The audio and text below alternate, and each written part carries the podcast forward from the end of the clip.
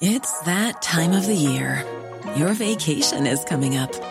You can already hear the beach waves, feel the warm breeze, relax, and think about work. You really, really want it all to work out while you're away. Monday.com gives you and the team that peace of mind. When all work is on one platform and everyone's in sync, things just flow wherever you are. Tap the banner to go to Monday.com.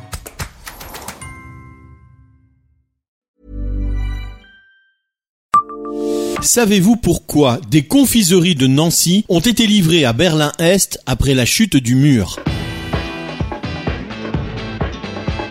Bonjour, je suis Jean-Marie Russe. Voici le Savez-vous Nancy Un podcast écrit avec les journalistes de l'Est républicain. La nuit du 9 au 10 novembre 1989 devient un événement historique avec la chute du mur de Berlin. À cette époque, le chocolatier Alain Batt, dont la renommée n'est plus à faire, tient un magasin depuis 1974 rue Saint-Georges à Nancy à la réunification des deux Allemagnes. Il a l'idée d'offrir pour Noël des chocolats à Berlin-Est, l'ancienne capitale de la République démocratique allemande, RDA. Dans notre édition du 11 décembre 1989, notre confrère précise que le confiseur avait alors préparé des kilos de truffes, mocha, plat d'or, four et liqueurs et autres douceurs.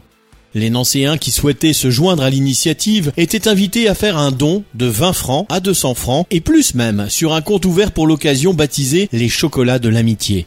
La marchandise a ainsi quitté la place Stanislas le 23 décembre 1989 pour une livraison en un lieu symbolique, la porte de Brandebourg à Berlin. À l'origine de ce projet, il y a bien sûr le confiseur Alain Batt, même si celui-ci voulait à la base rester discret, mais aussi une collaboration avec deux cabinets de communication de la ville de Nancy de l'époque. Abonnez-vous à ce podcast sur toutes les plateformes et écoutez Le Savez-vous sur Deezer, Spotify et sur notre site internet. Laissez-nous des étoiles et des commentaires.